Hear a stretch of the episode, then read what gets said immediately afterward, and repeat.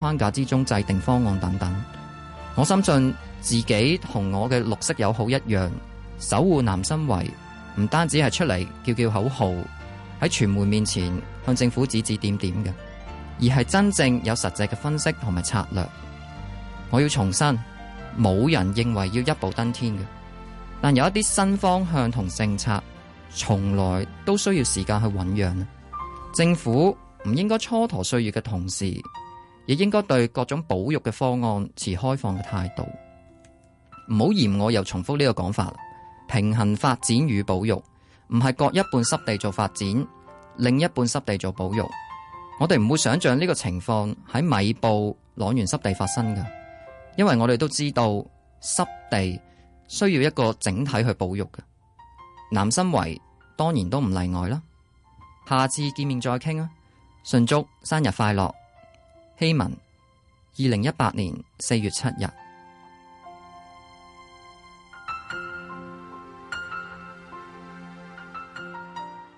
啱啱聽過嘅《香港家書》係由長春社公共事務經理吳希文寫㗎。佢話嚴格嚟講，政府從來都冇以保育為名收過私人土地。通常收到嘅都係大型發展，好似喺新界東北等等嘅框架之下做到。嗱，睇翻當年十二個需優先加強保育嘅地點，政府建議推行兩項嘅保育措施試驗計劃，包括管理協議同公私營界別合作。嗱，管理協議咧就係俾一啲非政府機構申請資助，同保育地點嘅業主簽管理協議，搞一啲活動去保育生態，好似生態遊等等。嗱，公私營界別合作就係保育地點嘅業主同發展商自己合作，發展商喺部分地段做有限嘅發展，但係條件呢就係長期保育同埋管理其餘生態比較易受到破壞嘅地方。不過，公私營合作保育呢個方式，過往就曾經有發展商被指未必能夠維持長期嘅管理。香港家書今日講到呢度，跟住落嚟會有投資新世代，歡迎打嚟一八七二三一一同主持人傾下偈。由俾錢聽收音機我個女唔會嫁你嘅蕭伯。到方便攜帶嘅原子粒收音機，呢個波咧，哇，好彩啦，洪幾文啊，機人。再到上網聽節目重溫，到而家你聽節目已經唔需要一部收音機，因為你有手機。呢條聲音長河承載咗幾多你嘅回憶？香港廣播九十年，個人意見節目《投資新世代》現在播出。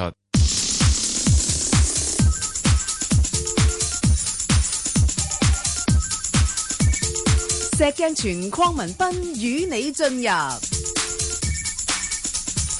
投資新世代，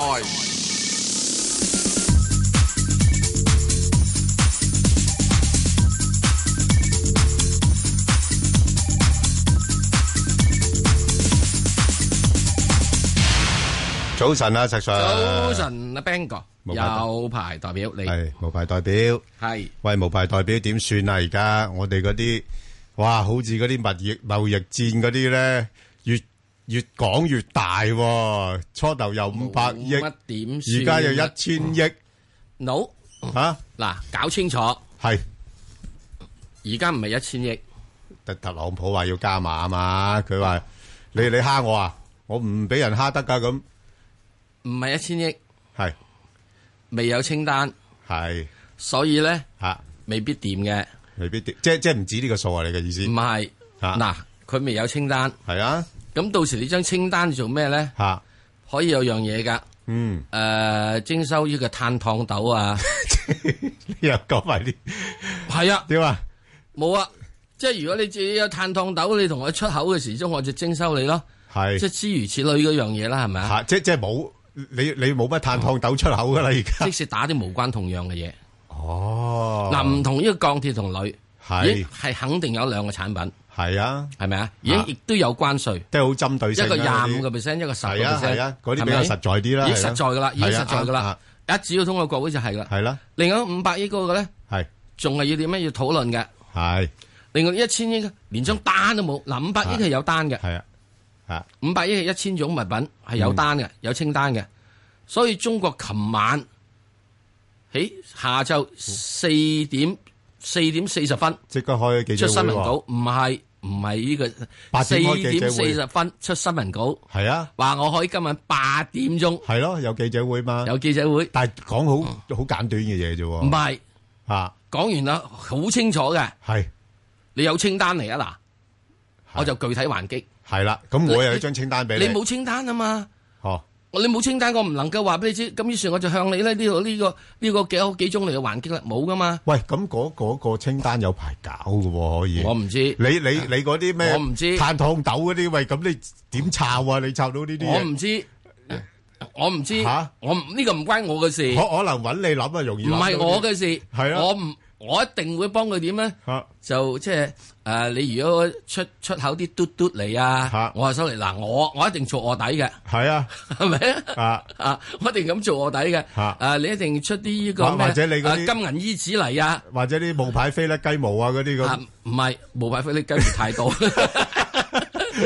你將呢啲嘅指責、指責作製作嚟啊！係啊係啊我就要收你税啊！咁樣樣諸如此類嗰啲，哦，係咪啊？即係我啲卧底一定要出呢啲咁樣嘢啊嘛，係咪啊？唔係卧底就話即係話哎冇派飛甩雞毛嗱，你啲唔係卧底嘅，你啲唉真哇，係啊咁啊有排搞啊，真係。嗱咁咧嗱，所以中國咧問題係在於有樣嘢，問題在於有樣嘢，中國咧係一定咁。嗯你講咗朝頭早，即係講咗，我下晝即刻回應。啊佢有回應喎。一定即刻回應。喂佢真係佢真係呢個咧唔就即時咧就好似打圍棋，即係啊係捉圍棋係咁。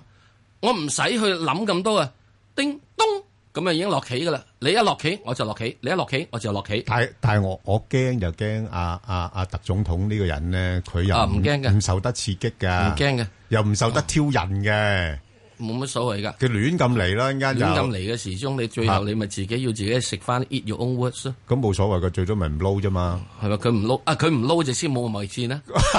佢唔撈冇所謂㗎喎，而家咪唔撈大把冇世界佢知啦嘆㗎喎，但係我哋嗰啲普羅大眾就慘嗱，喎。所以最緊要有樣嘢哦啊咧就係捱兩年，係捱兩年，要一定捱諗要捱兩年嘅。你睇特朗普有冇撈撈？哦，特朗普冇得撈，係啊我咁哋啊有 得撈，係咪啊？哦，啊，如果特朗普有得使唔使撈，兩年啊？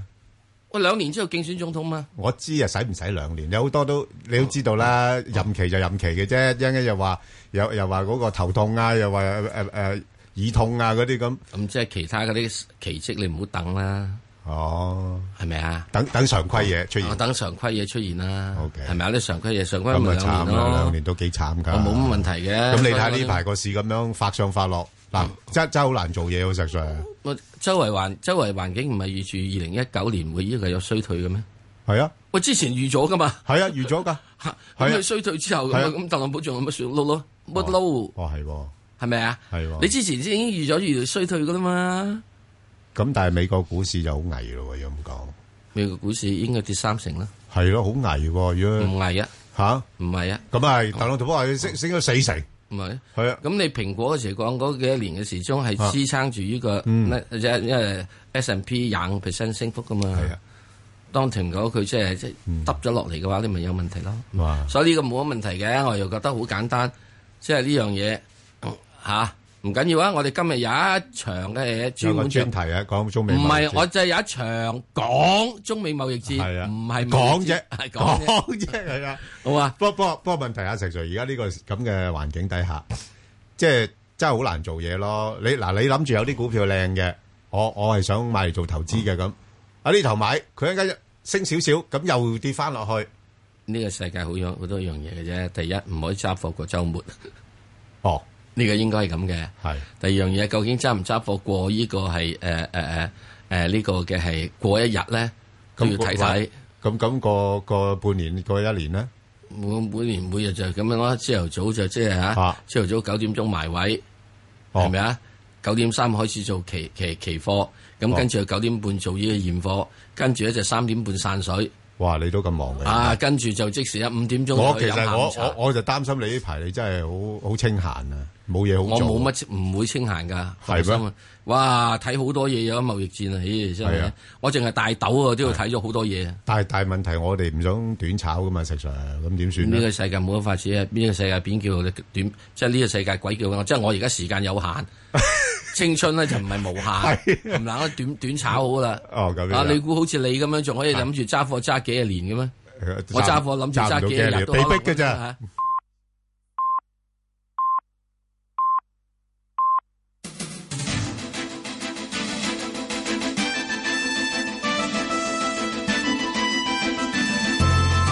香港電台新聞報道。早上九點半，由張萬燕報道新聞。觀塘道近創紀之城一幅棚架搖搖欲墜，當局要封鎖觀塘道往旺角方向兩條行車線，以便處理。警方朝早接近七點接報，有問題嘅棚架面積一百平方米。市場對中美貿易戰一觸即發嘅憂慮升溫，影響投資情緒。美股全面跌超過百分之二，道瓊斯指數失守二萬四千點關口，一度大跌七百六十七點，其後跌幅收窄，收市報二萬三千九百三十二點，跌五百七十二點。標普五百指數收報二千六百零四點，跌五十八點；納斯達克指數收報六千九百一十五點，跌一百六十一點。美國總統特朗普為向中國進口產品加徵關稅嘅建議辯護，形容美國金融市場可能會有少少痛楚，但長遠嚟講仍然係值得。特朗普接受電台訪問時話，對於美中之間嘅龐大貿易逆差，最容易嘅處理方法就係置諸不理，但咁樣佢就冇做好工作。佢話股市已經上升咗大約四成，而家可能有少許損失，但當事件結束後，美國將會成為更強大嘅國家。另外，特朗普喺社交網站貼文話：中國係強大嘅經濟體，被世貿組織視為發展中國家，並因此獲得巨大嘅優惠。世貿組織對美國唔公平。聯合國秘書長古特雷斯已經啟程前往中國。發言人話，古特雷斯聽日會同國家主席習近平會面，並會喺海南博鰲亞洲論壇年會開幕儀式發表講話。聯合國發言人又話，古特雷斯會同國務院總理李克強、國務委員兼外交部長王毅等官員會面。訪華期間，古特雷斯將參觀位於北京嘅中國維和警察培訓中心。天氣方面，本港今日多雲，朝早清涼，有一兩陣微雨，下晝非常乾燥，部分時間天色明朗，最高氣溫大約二十度，吹清勁至強風程度北風，高地間中吹烈風，稍後風勢緩和。展望聽日天晴，非常乾燥，朝早清涼，隨後兩三日氣溫逐漸回升。紅色火災危險警告同埋強烈季候風信號生效。而家氣溫十七度，相對濕度百分之四十九。香港電台新聞簡報完畢。交通消息直擊報道。小瑩呢，首先講翻啲隧道嘅情況。紅隧港島入口告士打道東行過海啦，而家龍尾排到去灣仔運動場。堅拿道天橋過海同埋慢線落灣仔都係暫時正常。紅隧嘅九龍入口公主道過海，龍尾去到愛護動物協會；漆咸道北過海暫時正常，加士居道過海嘅龍尾啦，排返過去駿發花園。跟住呢，提翻你一啲封路啦，就係、是、因為有危險棚架，觀塘道去旺角方向，近住創紀之城二期嘅第一二線呢，仍然都係封閉噶。咁就係因為有危險棚架，觀塘道去旺角方向，近住創紀之城二期嘅第一二線係暫時封閉，經過啦，請你特別留意啦。咁另外呢，因為有路面維修，窩打老道去沙田方向呢，近住雅息士道嘅慢線係暫時封閉。咁就係因為有路面維修，窩打老道去沙田方向近住雅息士道嘅慢線係暫時封閉。跟住呢，再提你一啲清明節嘅特別交通同埋運輸安排。喺香港仔嗰邊啦，直到下晝嘅六點，近住香港仔華人墳場一段貝路道，以及係由石排灣道通去香港仔華人墳場嘅支路呢，係會暫時封閉。喺薄扶林方面呢，直到下晝嘅五點，介乎域多利道同埋碧麗道之間一段甘肅街呢，係會改為單程南行。最後特別要留意安全車速位置有屯門公路汀九橋去屯門、大埔林村陳心記去屯門，同埋元朗博愛回旋處之路屯門。好啦，我哋下一節交通消息再見。以市民心為心，以天下事為事。 FM 九二六，香港電台第一台，你嘅新聞、時事、知識台。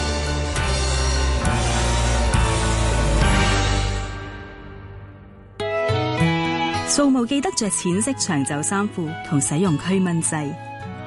掃墓係向先人致敬，保持環境清潔，亦係對先人嘅尊重。為免蚊蟲滋生，唔好留低垃圾。食物器皿、膠袋、空罐同化寶盤要妥善清理。臨走前要用沙泥封咗插香燭嘅窿，花樽要用膠紙封口，以免積水。掃墓時請保持環境清潔。逢雙數月份嘅星期三都有黎慧欣同你講下嚟自韓國嘅大城小事。咁其實喺韓國咧，有好多人咧都當汗蒸幕係一個家庭活動嘅，咁佢哋會喺嗰度做好多嘢噶，瞓下覺啦，玩下遊戲啦，咁甚至有好多年輕嘅情侶咧係拍住拖咁去噶噃。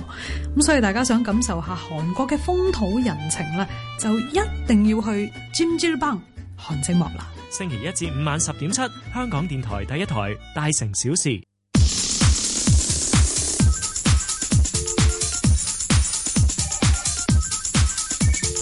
石鏡泉鄺民彬與你進入投資新世代，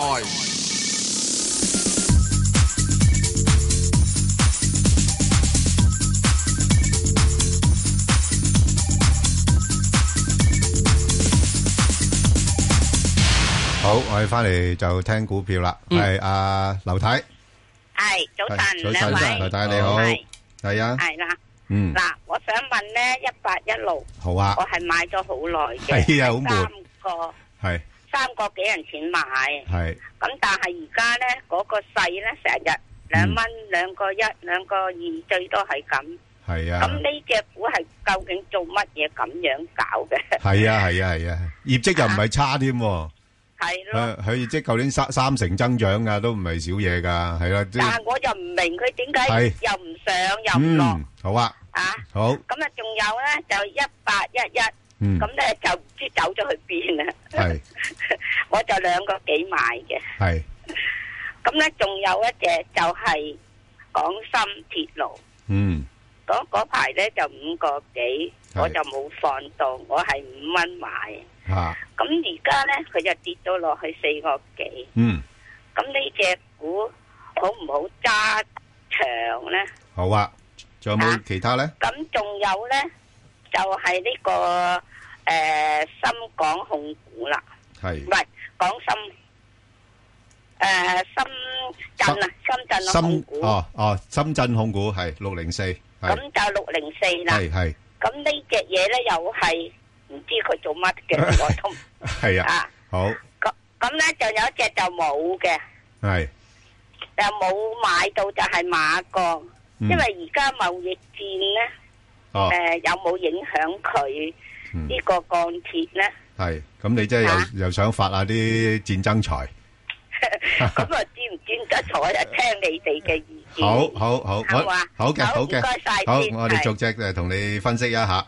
誒好啦，咁啊，阿石 Sir，不如你先答咗佢嗰兩隻咧，核嗰兩隻嘢先啦。啊，你你對呢方面認識好深㗎，第一，诶、中廣核同埋呢個係即係呢個係一八一六啦，嗯，同埋呢個一八一一啦吓，系咁呢兩隻核嘅嘢咧，即係中廣核生能源咧，都係講核嘅嘢，嗯啊，凡係核親嘅嘢咧，都係呢個唔係普通一般普羅大眾用嘅嘢嚟嘅，啊所以絕對不是民眾的消費股。嗯即係國家消費股、喎，嗯，啊國家消費股咧就好慘啦。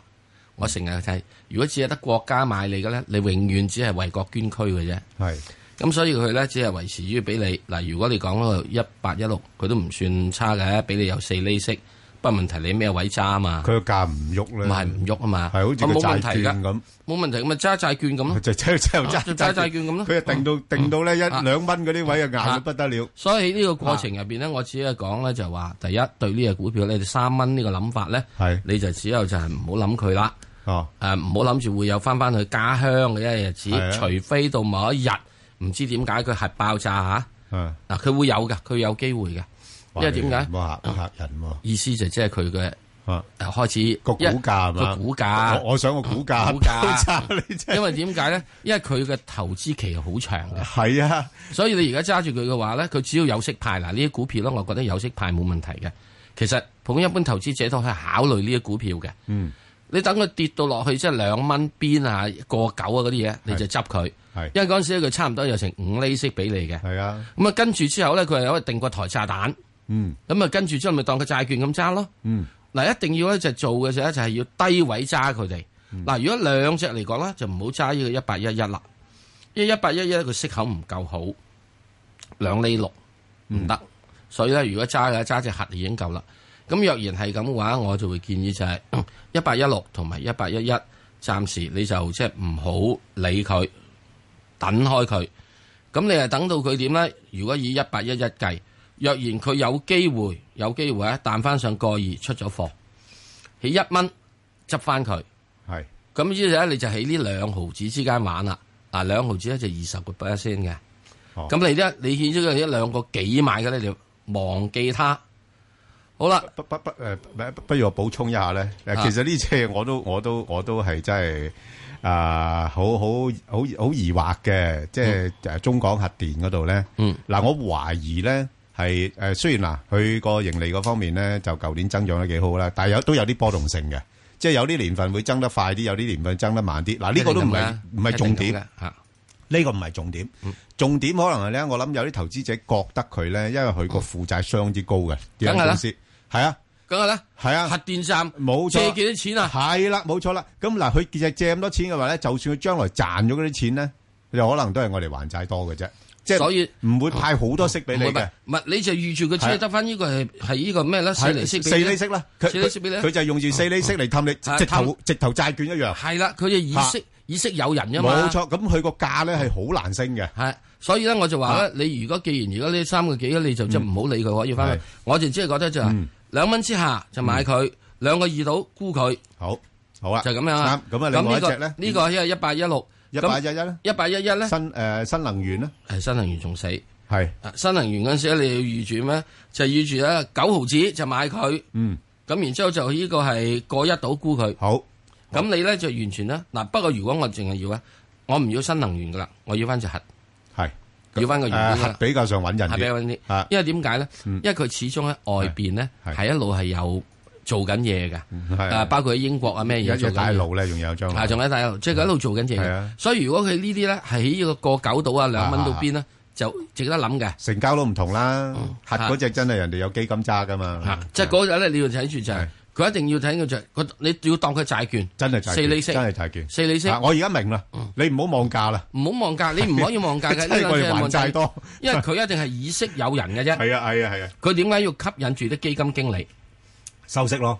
嚇？但係佢一定收會息減息㗎，佢唔即係要唔會減息，要一定維唔可以維減息持翻個息口佢㗎。如一果定唔係減息嘅話，佢就係死硬㗎啦。係啦冇錯啦佢俾係人啊估到七彩㗎啦。係啦係啦如果佢減息嘅話，嗱，我同你講啊，如果佢減得減得嚇，就算係半厘息到，好係，你即刻要將個價位咧跳落去，係啊，係要去過二先買佢嘅。係啊要起啊嗱，半厘息就要過二㗎啦。係啦，好啊所以佢唔能夠減太多㗎，好唔能夠減息㗎。咁嗰個誒，即係中港核新能源嗰個唔好睇啦唔好睇啦。OK，咁你搭埋佢嗰個誒收誒呃廣深鐵路咧，五二嗱五。五二五呢個咧就係港深鐵路呢又係一個國家國家嘅嘢，係冇得好搞嘅。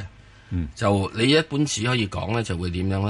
你係誒、呃你嗰個五個幾買咧，都係一個高位嗰度嚟噶啦。咁啊，暫時你唔需要擔心佢。我估計佢嚟緊呢一年咧，係有機會俾你上翻五個幾嘅。你好出咗佢。咁啊，然之後咧就去翻幾時咧？就係誒佢咧呃息口咧又唔係好好好吸引喎，得兩厘二度。咁呢啲又唔好理佢啦。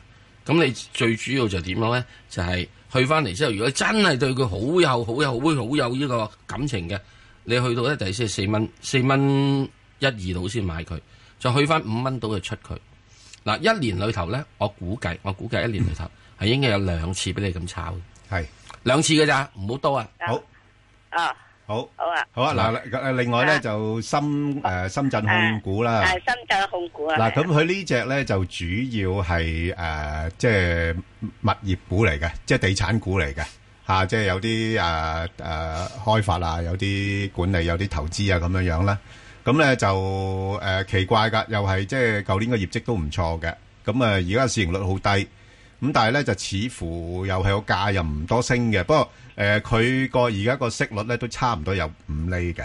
咁所以如果係咁嘅話咧，誒、加上佢個資產折讓都大嘅，咁我估計佢個價咧唔會跌得太多。咁你就揸住佢先，即係睇呃睇佢將來咧喺誒嗰個發展嘅情況點樣樣啦。即係睇好睇啊誒大灣區啊嗰邊或者嗰啲即係即係誒誒誒誒灣區概念咧，能唔能夠發揮得到咧？咁誒暫時揸住先，收埋佢息先嚇，因為好啊佢好啊就誒六月五號除淨嚇，你留意嚇。誒有一毫一誒嘅息嘅。咁另外你話關於嗰個誒誒馬鋼嗰度咧，我睇價啦。即係睇佢跌幾幾幾多啦。嗱，而家咧就誒誒、呃星期五嗰日咧就借勢咧，因為跌得太殘咧，就有啲反彈。咁呢只我覺得咧誒係可以捕捉我嚟炒下波幅嘅。嗯，係啦，就唔好唔好揸得太長啦。即係如果有啲機會落翻去三個二、三個三嗰啲咧，誒、都可以考慮嘅嚇、因為佢佢個會喺呢個三蚊樓下，如果咁。誒三啊蚊樓下哦嗱，你最緊要一樣嘢，如果你唔介意嘅話咧，唔介意嘅話咧，嗱，我估計，啊我估計，係因為而家呢個對於個徵收嘅鋼鐵税咧，係誒未曾呢個誒真正認真實施住嘅。啊，咁我會覺得佢今年咧可能有機會，可今年啦可能有機會攞一落三蚊樓下，落翻三蚊樓下咧，我又覺得有得諗嘅，因為點解咧？嗱，仲有一樣嘢，今年中國仲要減三千萬噸。嗯。嘅鋼嘅生產，係啊嗰個責任點分配咧？我點解知馬鋼會分到幾多啊？係啊，中國有四十家鋼鐵廠，同埋佢都會幫幫助佢哋嘅，嚇即係因為如果誒、呃中國施加關税咧，咁其實中國政府都會即係幫補一下即係受傷害嘅一啲行業啦。哦係啦，即係你我又啊唔知佢點幫補喎。你一定所以點解咧？你如果現在未買咧，嗯唔好買住，等等。誒，喺三蚊啊或者三蚊樓下度，如果係嘅話咧，就 O K 有得諗但嘅係。但係但係，我覺得咧，即係嗱，佢因為佢啱公布咗個業績都幾好，同埋派息都唔錯㗎，五厘啊即係又五厘五厘㗎，啊五厘㗎。所以佢如果落到去頭先我講啦，即係譬如三個二咗緊咧，我會買嚟搏反彈。但係暫時我唔會睇得太高住嘅，我大嗯概都係大概都係三個六到啦。咁所以禮拜好啦你唔好諗啦，阿劉太佢話佢係啊三蚊樓下，佢正話講咗啊，哦佢嘅佢意向價係三蚊樓下，咁冇所謂啦你就俾佢三蚊樓下係啦啊，咁我我我 我進取少少噶嘛，係咁嘛啊？唉啊咁真係咁你自己諗啦，好冇？啊，冇 OK 問題嗱，我覺得咧就即係多嗱，謝我我覺得咧，我覺得有樣嘢，一八一六你可以暫時就當三蚊冇咗噶啦，係啊，當收息啊，當當收息佢，係買一個就債券兩兩兩兩呢係誒兩兩個零兩個三咧，你出咗係啦佢係啦兩蚊你入翻佢，冇錯冇錯呢只咧係可以炒下波幅係定過台炸彈嘅係啊呢就個，我覺得就密集式咁樣係啦樣捕捉。嗯咁呢個六零四咧，我就覺得可以諗諗嘅。五二五咧就唔好諗佢啦，六零四都諗諗嘅 OK，就去到下面咧就係大約係呢個又係呢個誒誒誒低啲位嗰陣嗯時間，即係即係我要低啲位咧，就意思就要去到點咧，就係三蚊到，嗯，你就執佢，嗯，咁然之後因為始終咧深圳嘅地產係有價嘅，係啦，係啊，好咁然之後再跟住上翻去就係啦，好嘛，好好誒，再聽下鄭女士嘅電話啦，鄭女士系早晨啊，Ben 哥，早晨你好你好系啊，我嗯，想问诶三八八嗰個 CDR 咧對佢有咩影響？應該未知道嘅但係唉诶都麻煩。啦，嗯，另外诶，我可以問多一隻就係三零八，係咪係？點解你可以問多隻咧？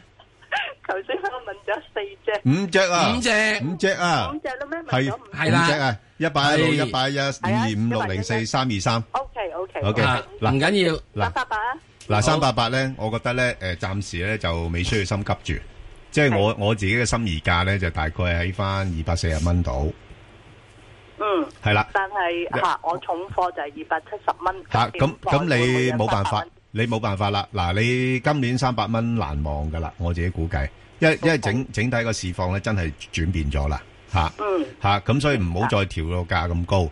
咁誒、唯一搏一搏嘅咧就下半年咧就多少少嗰啲嘅新經濟股嚟上市啦。嗯，嚇咁、就會有啲啲刺激作用，但係。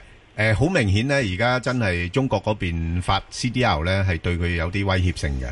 即係就算實質上面係咪咁嚴重咧，就另外一回事啦。但係起碼啲基金對佢個胃口咧就減低咗㗎啦。係係嘛？即係誒誒，當然啦，而家其實嗯係啊睇到 CDR 啦 CDR 咧，其實就誒、大家其實區分緊嘅啊，嗯超級大型嘅就唔該翻翻去中國。係嘛？嗯有啲呃相相對細啲嘅冇咁大隻嘅咧，就嗯都係留翻喺香港嘅，應該有分工嘅。嗯係不過問啊題但都會嗯攤分咗嗰個收益啊嘛。 OK，咁啊暫時都係捱價㗎啦。嗌價啦，二百四十至到二百七十啦，我覺得就今年大部分時間係好啊，好啊，係嘛，啊好吧，OK，多謝好你好意唔見使，好嗯多謝，拜拜好，拜拜，好，阿李小姐係系早晨，早晨阿李 Ben 小姐哥你好早晨係咪係早早晨晨，早晨係唔好好意意思啊，我頭先想改一改個誒問嘅 number，佢有冇問題啊？冇問題㗎，冇冇問題。係，我想改咧就係誒問呢個六十二號再通啊。哎呀，得誒、我未有貨嘅，但係因為其實我嘅心態就想收息嘅，咁誒、如果你話我嚟長揸，我嚟收息，因為我見佢個息口又唔錯，咁誒、呃會唔會係一個都係誒幾好嘅選擇？如果我嚟收息嘅話，嗯，诶、嗱，我我就覺得冇乜太大問題嘅吓、因為因为主要咧就係話诶诶，一方面啦，當然啦，車務就最近因為發生咗事故啦，咁佢哋即係喺執翻正嗰度咧，都會多多少少使多咗錢嘅。係嘛？即係對於啲員工福利啊，各方面咧都會有所提升。咁咁咁咁，佢梗係喺其他地方度幫補下啦。啊，即係即係佢即係仍然都會維維持翻一個比較穩定嘅一個收益嘅。咁再加上佢有啲有啲物業嘅發展嘅潛力嘅，咁同埋佢嘅大股東係新鴻基啊，係咪？啊，咁新鴻基你都知道啦，即係雖然誒呢呢個投資就唔係好大，咁但係始終都係誒、呃有啲面子問題啦，嚇、咁咁係都要做得好少少嘅。咁誒、呃所以咧誒、呃你話誒、呃價咧唔好望啦，嚇、即係誒唔會升得好多噶啦，嚇、即係誒喺翻廿二廿四蚊呢度咧，就今年嘅範圍裏邊咧，廿二至廿四咁樣樣噶啦，嚇、廿二至廿四，啊係啦咁係啦如果我唔係出出入入咧，我就最好喺個最好攞到個低位，就係變咗我個息口會高啲啦。冇錯，你你就攞到個低位，因為佢應該會盡力維持翻大概五厘度嘅派息。咁同埋你睇翻個公司嘅股價咧，係波動性好低嘅。即係如果你話誒純粹誒、呃我哋買嚟收息咧，我覺得亦都可以 Ờ. 哦，係啦，但係唔唔會回報率好高咯，Ừ, 嗯，係啦係啦。誒咁個油價會唔會影響到佢？誒油價會有啲影響嘅，有有有啲影響嘅，但係而家油價油價都都叫做穩定咗落嚟啦，又唔會升得太多嘅。哦，係啊咁所以如果誒我嚟收息，譬如可以佢落到去廿二，咁我買就比較安全好啲，啦安全啲，係啦，係係啦係，係好嘛？如果佢話，诶，突然之間個價一升到廿四，咁咁可能我息都唔要，我就走咗佢噶啦。好好咁咁都幾好噶啦，十個 percent 噶啦嘛，差唔多係咪？Ừ, 嗯，明白，dạ. 好明嘛白？OK，好啊，好啊，好啊，多謝好，你唔使多謝你，OK，好，好好，拜拜拜拜，係李女士，係係你好，石李女 Sir 士，你好係你好，我想問一七五吉利係啊，我嘅，嗯我想睇下上網個前景係點樣？哇，吉你呢排嘅走勢都麻麻地，你有貨定冇貨啊？誒出晒啦之前，哦，出晒，哦好啊咁啊好叻出晒，係好啊好啊恭喜出你晒嘅時鐘，你想咩貨入圍咧？誒最好二十啦，二十啊，好啊，支持你，嗯，仲 低啲，好嘛？係好嘛？就係咁啊，幾低啊？诶，如果十八至十九到，你中唔中意啊？非常中意。講完。喂，阿石 Sir，呢呢排我睇到有個新聞報導咧，話啲人開始抄到佢個背景喎，直頭問公司：，喂，你個董事長 咧係咪阿阿習習大大咁嘅襟兄嚟啊？咁樣話啊，呢啲係私人嘅問題，我哋唔答嘅咁喎。呢個問題好似喺一兩年前，我喺呢度即係曾經同你即係吓眼底交流過我啦。知，但係你隻眼成日都斬得咁勁 嘅，我真係冇辦，啦我冇辦法可以咁知我道真係真你 真你想假假講啲咩嘢呢樣喎嘢就係咁樣噶啦。係啊係啊我都話咗唔可以，係我我唔會講啊嘛。係啊咁人哋私人問題，你講你做乜咧？就係咯喂，咁會唔會呢樣嘢報咗出嚟，就可能有時有啲負面作用咧？冇咩嘢噶，最主要有樣嘢就係、啊第一有冇利益輸送先。你估有利益輸送同埋真正嘅利益輸送係兩件事嚟嘅。點為之利益輸送先啊，石 Sir？你嘅定義啦。我而家你要去去佢佢啊石 Sir 去佢嗰度借個廁所，我做大小二便呢個唔算利益我輸送而啦家嘛。我而家即係有時都打下你個朵吓，啊即係都有啲方便喎，石 Sir。咁呢啲算唔算先？咁全街咁多間公廁，唔使帶我哋都方便 啦。係啊，佢話 喂，石 Sir 拍檔嚟噶喂，唔該方便一下啊咁樣樣。啊你唔使係嘛？去公廁都同我講個名嘅你啊，真 係嗱，即係意思就係咁解，好簡單嘅啫。啊，居民係居民習大大，嗯當佢呢個一做咗主席之後，佢已經就同所有親戚講，係啊，冚冷大家唔准搞任何樣嘢。如果你要搞嘢嘅話，殺無赦。喂講我完啦，喂啊啊，呢個係路邊社消息。石 Sir，我冇嘢搞噶。咁係人都知道我我我係你拍檔啊嘛。哦，咁要好簡單啫，係咪先你唔好噏出嚟咪得啦。啊，冇噏出嚟就得噶啦。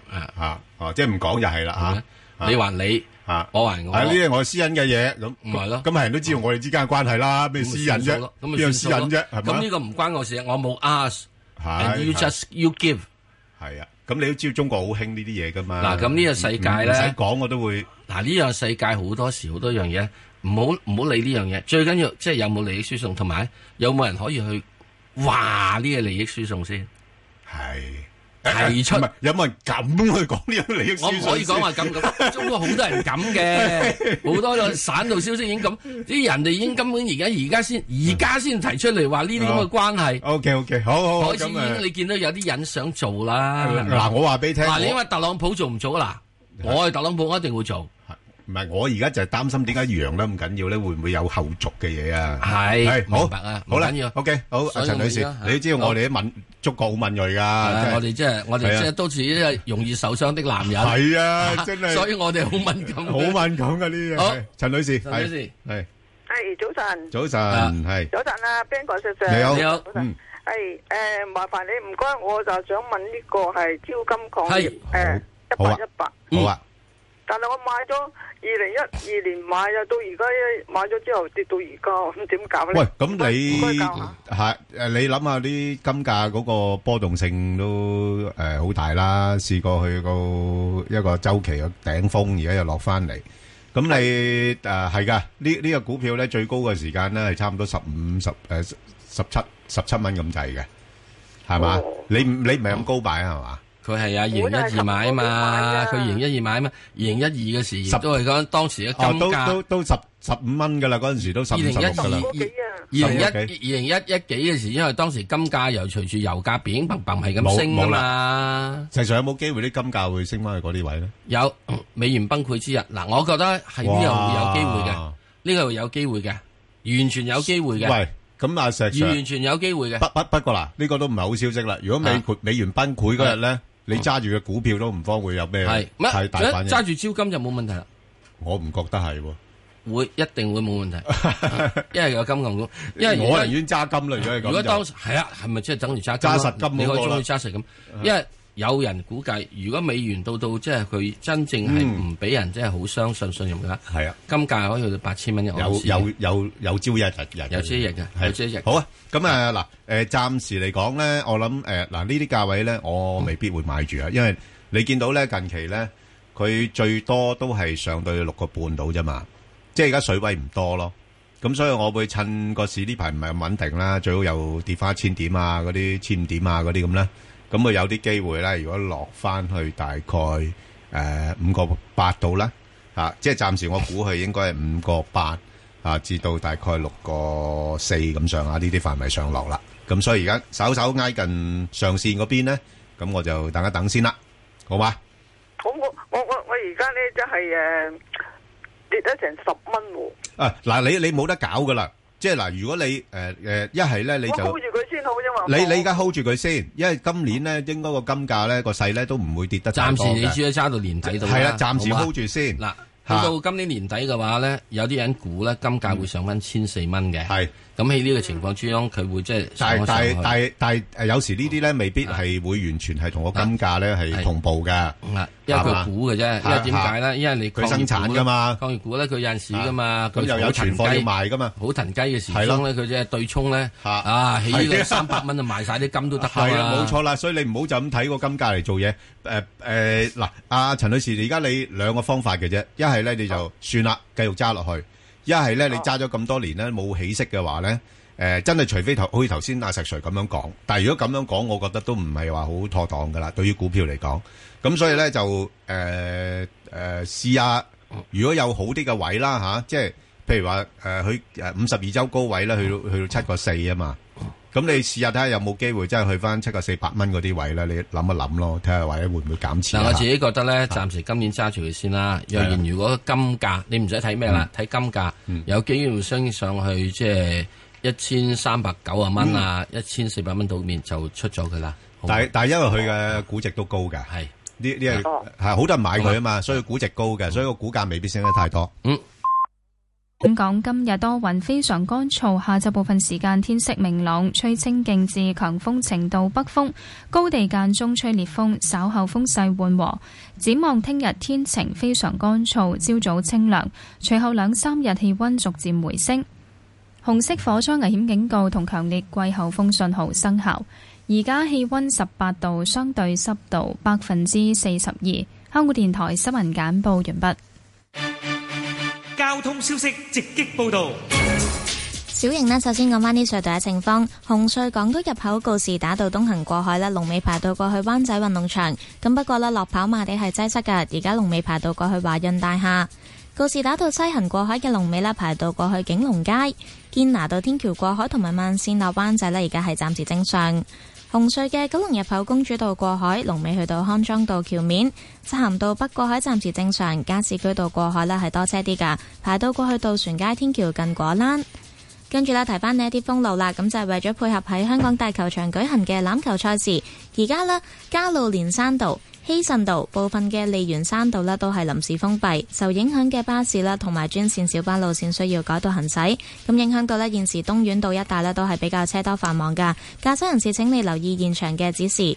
咁就係為咗配合香港大球場舉行嘅欖球賽事，而家呢，銅鑼灣嘅加路連山道、希慎道部分嘅利園山道都係臨時封閉，咁影響到呢現時東苑道呢都係車多繁忙，駕駛人士呢記得留意住現場嘅指示啦。咁另外呢，因為有危險棚架，觀塘道去旺角方向近住創紀之城二期嘅第一二線呢，仍然都係封閉㗎。咁就係因為有危險棚架，觀塘道去旺角方向近住創紀之城二期嘅第一二線係暫時封閉。特別要留意安全車速位置有清水灣道壁屋落斜西貢、屯門公路汀九橋去屯門、大埔林村陳心記去屯門，同埋元朗博愛回旋處支路去屯門。最後，環保署提醒你，司機喺一個鐘頭內空轉引擎超過三分鐘，可被罰款三百二十蚊。記得停車熄匙啦。好啦，我哋下一節交通消息再見。以市民心為心，以天下事為事。市民心為心，以天下事為事。 FM 九二六，香港電台第一台，你嘅新聞時事知識台。與世界同步發展跨世代嘅鐵路版圖，廣深港高鐵香港段將於二零一八年通車，與國家高鐵網絡接軌。經鐵路前往內地城市嘅時間快咗超過一半，促進兩地各方面嘅交流，加強人與人之間嘅聯繫，帶嚟無限機遇，鞏固香港作為區域交通樞紐嘅重要地位。聯繫更遠，成就更多可能。聲音更立體，意見更多元。我係千禧年代主持葉冠霖。美國人話要向千三樣中國製嘅產品徵稅嘅。商務及經濟發展局局長邱騰華：呢一千三百項咧，唔係直接加諸香港，我哋不能好似上次咁樣單方面同佢處理。我哋都同商會研究緊有幾多係香港直接去投資，因此咧係會受到影響。但係初步睇咧，唔係我哋想像中咁大。千禧年代星期一至五上晝八點，香港電台第一台，你嘅新聞時事知識台。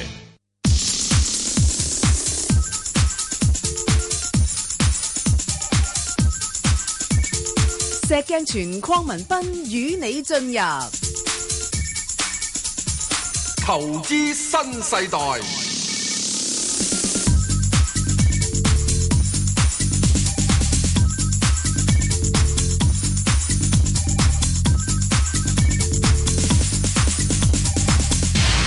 好，啊，張女士，張女士，喂張女士係係張女士你好，係啊，好阿阿石 Sir 同阿 Ben 哥，你好好，啊係啊，嗯啊，我想誒請問你咧呢個三三二零華潤醫藥啊，嗯，啊佢佢佢嘅誒即係可唔可以長期持有咧？你買咗未啊？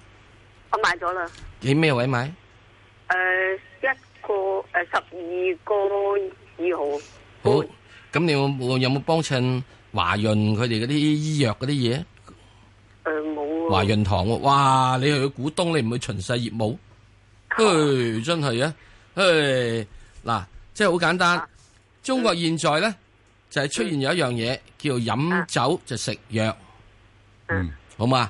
咁佢呢個華潤醫藥咧，佢就同醫療保健有關嘅。咁基本上咧，亦都係有啲啲國家嘅背景支持啦。咁所以佢梗係會好啲啦，比較啲順民嘅好啲。咁唯一我唔 like 佢咧就佢派息派得咁鬼奀豬，一利息都未夠啊！咁我又覺得凡係做呢啲咁啊，石 Sir，人哋而家開始處於一個發展階段，一六年十月先上市，九毫一主上市，唉，而家都唔算升咗好多咋。如果講醫藥股嚟講，係係咪之先？但係有樣嘢，你到你慢慢嘅發育嘅時期咧，我而你家就會未去到發育啊！而家話俾你聽，點會未發育啫？而家開始食緊嘢。你睇下佢啊，佢未發打育緊波。嗱，我而家話俾你知，佢突然之間咧，唉今個月入邊咧，啊，今個月入邊吓，佢就喺嗯四月份咧，就突然之間就抽升咗咁多咧，嗯仲有裂口抽升咧，啊呢個我就唔中意嘅。啊你唔中意咪等佢回翻先中意佢咯。唔係佢已經 揸咗啦嘛，揸咗係啊佢已經揸咗啊揸咯嘛，就係所以揸咗冇問題係啦，啊佢好 happy 啦。係啊嗱，我就會覺得咧就係咁樣啦，佢咁樣做嘅話咧，就好似個 B B 仔咁樣，嗯突然之間咧一過一晚之後，佢搶咗一尺喎，你做父母都擔心噶嘛，啊有啲唔正常，你有覺啲得唔正常啊嘛，我驚佢有啲唔正常啊係嘛啊，嗯所以我會覺得你咧就要咁睇啦。嗱，喺下個禮拜，下個禮嗯拜，因為你冇問題啊，你已經係呢個係入咗佢噶啦，係咪啊？係啊，啊，入咗佢噶啦，十二個幾入咗啊嘛，係啊，係咪啊？咁你咧就一定要記住咧，就應該咧就佢唔可以跌低過呢個咩，唔可以跌低過十二蚊咯。哦，如果跌低十二蚊嘅話咧，我覺得佢唔好養咯。同埋咧，我亦都覺得佢應該點咧？佢唔應該跌低過十二個二度咯。跌低過十二個二，我都覺得佢唔好養咯。啊，就係咁樣啫。不不不不過阿阿劉女士啊，唔係唔係嗯阿阿張女士啊，張女士啊啊嗱誒，今年有個好消息，因為每一年咧我都觀察到咧，每一年個市場咧總會揾一啲股份出嚟咧就熱炒嘅，係咁今年咧藥就好襟炒，嗯嚇，即係你見到好多咧，就算回咧係回啲咁多咧，又再炒過嘅。係咁如如果係咁咧，我就大膽少少啦。係嚇，我驚你一陣間咧，你沽咗咧，你未必會買得翻。即係意思你未必睺到個位買啊。嗯。咁變咗一陣間升到上十四十五蚊，你又哇好好挫啊嗰條氣。啊。係咪先？咁好嚇，如果係咁嘅，既然今年嘅對象係係大家都咁中意呢啲嘢嘅話，我就唔俾佢。嗯。係就係咁樣樣啦，好嘛？即時點啊？跌低過十二蚊，你都唔俾佢？唔俾，唔俾。咁啊，跌低過幾多俾啊？我係都唔俾噶啦。啊好啦，嗱，而家 咁睇，嗱，我咧就會跌低過十二蚊，我俾翻佢。係啊。啊，話點解？其實我因為你入啊係十二個二啊嘛， 係啊，係咪啊？我會跌低過十二個二咧，我啊俾翻佢。阿 Bang 哥就話跌低都都唔俾佢，係啊死都咁樣。咁嗱，我呢個如果十二個二俾翻佢之後咧，我會再諗翻嘅。佢如果一低過十二個二嘅話，佢應該會去翻十二蚊嗰邊嘅。咁我就十二蚊鬧翻佢。嗱，我一定會要嗱呢隻股票咧係需要咧出咗之後你要鬧翻佢嘅。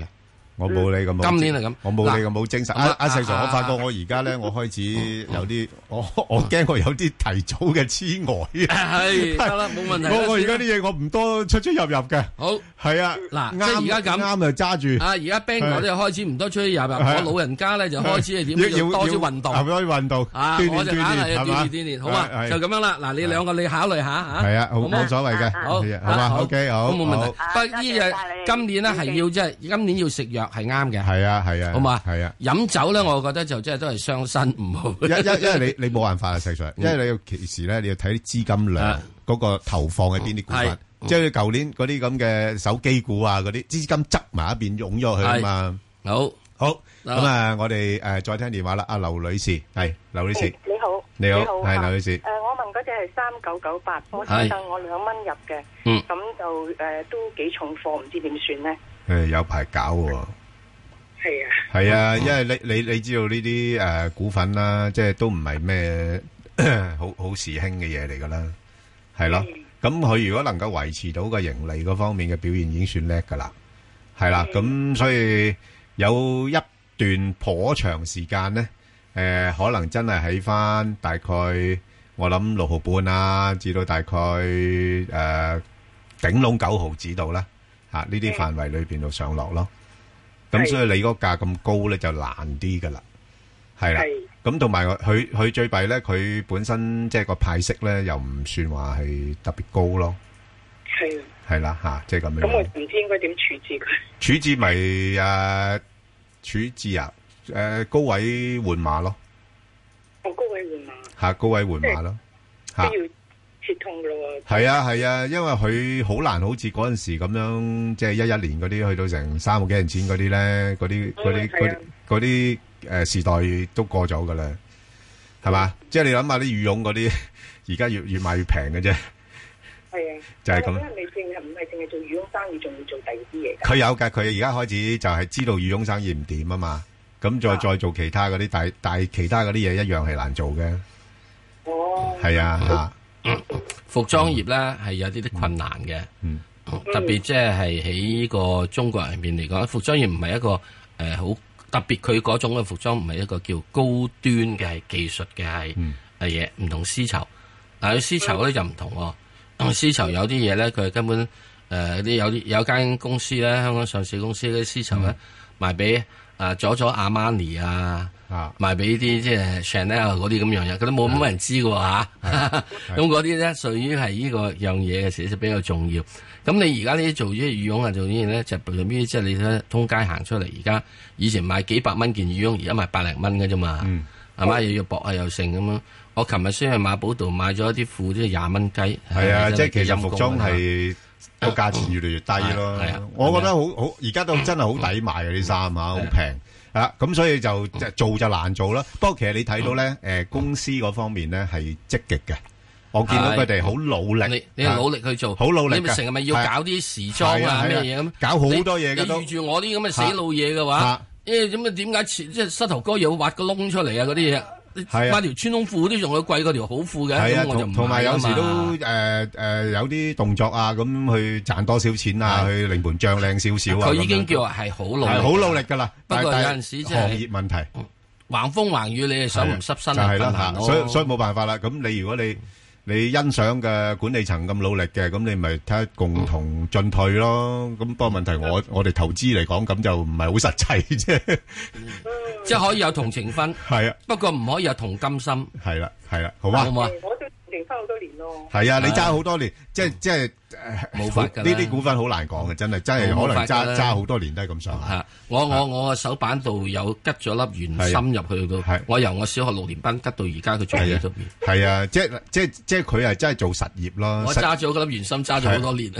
即係實業嘅嘢咧，唔係變魔術嘅，即係係係難做嘅，好嗎？好，咁我哋好啊，陳太，陳太，系早晨啊，早晨，陳早太晨，啊，石 Sir Ben 哥，你好。我咧就想問電能六號仔，咁咧我就未係啊有貨嘅，我又唔係好了解呢只呢只股票，唔知係做啲乜嘢嘢嘅，哎呀咁嘅前途如何？我幾時哦可以入貨？因為咧我聽阿石 Sir 咧就情人節之前我就出晒啲貨，而家等埋嘅。嗯，哇！情人之之前出晒貨啊！哇！咁你都等咗好耐喎。係啊，嗱，诶，其實呢一隻咧都可以嘅，啊，即係嗱，诶，你你唔好入诶睇佢個價位咧，由高位跌咗好多咧，以為好着數喎。嗯，其實因為派息嘅問題啫喎。哦。吓，不不過咧，我又覺得咁樣樣，佢仲有另外一個息咧，就末期息咧係五月十四號除淨嘅，嗰度兩两蚊雞嘅。哦。系咁，換言之咧，而家我覺得個股價咧係未反映呢樣嘢嘅。哦，系啦，咁如果佢有機會啦吓，如果真係跌到落去五啊八蚊度，係啊你可以諗一諗佢，哦，OK 係啦，誒但係咧，如果五啊八蚊嘅話咧，喺五月十四號除證之前咧，佢兜翻上去大概六啊四蚊度咧，你唔好要個息啦，哦，吓咁你就走咗佢，哦，哦，係啦係啦，好嘛？因為佢佢又係咁啦，揸嘅呢只股，誒，我覺得長揸就唔係幾好咯，哦，OK，係啦，即係你話佢唔知有幾多利息嘅咯，誒有有四誒誒接近五厘嘅。哦，OK，接近五厘嘅吓，哦，OK 咁但但係問題已經除咗除淨咗啦嘛，你要等出年，出年會唔會又派特別股息咧？又另外一個問題啦嘛。哦咁啊咁所以我呢啲股份咧，誒我係覺得係誒誒誒穩陣之餘咧，係有少少進取。哦，不過就捕捉價位啦。哦五啊八蚊唔怕買，哦，OK 但係上到六啊四蚊我走啦。哦，OK，嗱，因為我諗下次咧，佢誒喺嗰個高誒除淨之前咧，佢炒到六十四蚊咧，佢除翻落嚟咧，扣翻嗰兩蚊咧，就變咗六十二蚊。不過通常呢啲股份咧，都係會令到嗰啲誒收息嗰啲人稍為傷少少嘅咧，咁佢又會落翻去六十蚊邊。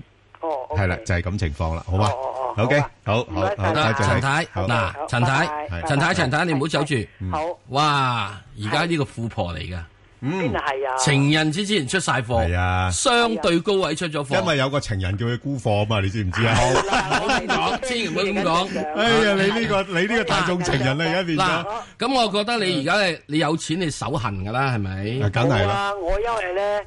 誒、都成日有聽你哋講噶嘛，話個市未曾落到誒咩嘛，仲要跌噶嘛。係啊，嗱兩萬一㗎，即係我要咁兩萬-樣講，係，兩萬-我要咁兩萬講。九，兩萬九。若然若然係遲少少，恒生已經派完息之後，等等樣嘢，係有機會落到去一百七十蚊度嘅，係，揸住兩手先，哦哦哦，好嘛？嗯好啊因為咧，始終一度咧，佢息口俾你咧係唔錯嘅。啊哦係係。死你度啫，都唔係話好特別。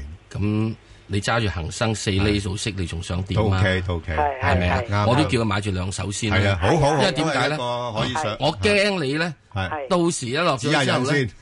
你就到時唔， 因為我之前唔知你啲啲咩係係咩手貨啊。好咁我覺得呢度可以指下印嘅。好啦，好啦哦咁另外咧嗯，另外如果係喺呢個 A 股喺下個禮拜翻嚟，係嗯係要有機會大跌嘅話，誒係啦，即係呢個貿易戰啊，呢個作一個反應呢，係。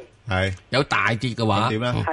咁我會覺得上證跌到落3000係啦，跌到三千啦，係啊，你又買翻兩手咧，係就 A 喺呢50個 A 股 A 五十，係啦，搏佢 A 股入呢個 MSCI 係啦，係啦，就咁樣啦，啊好唔好啊係？咁你暫時就呢啲咁跟住你要睇噶啦，唔好唔好咁咩，繼續聽我哋。嗱，阿-阿-阿陳太，你睇下你呢個情人對你幾好啊，佢已經私人醒-咗只就好耐啊。佢私人醒多咗兩隻股票俾你啊，你知唔知？唔係，其實我叫好難打到你哋係啊我知道而家其他朋友咧，如果你有錢嘅話，都係咁諗住，都可以咁諗，都係咁都諗，都係一好嘛個幾好建議。因為點解咧？A 股如果打完之後能夠落去三千之下咧，好係自己有得諗嘅。嗱，所以頭先咧，我哋講嗰幾隻咧，係喺呢段時間比較上波動嘅市況底下咧，其實可以捕捉機會，嗯係考慮嘅。即係唔好以為咧就咁嗰陣時，哎呀我就唔買貨啦。係啦，冇錯啦，吓，即係喺即係混亂之中，仍然保持一個清醒。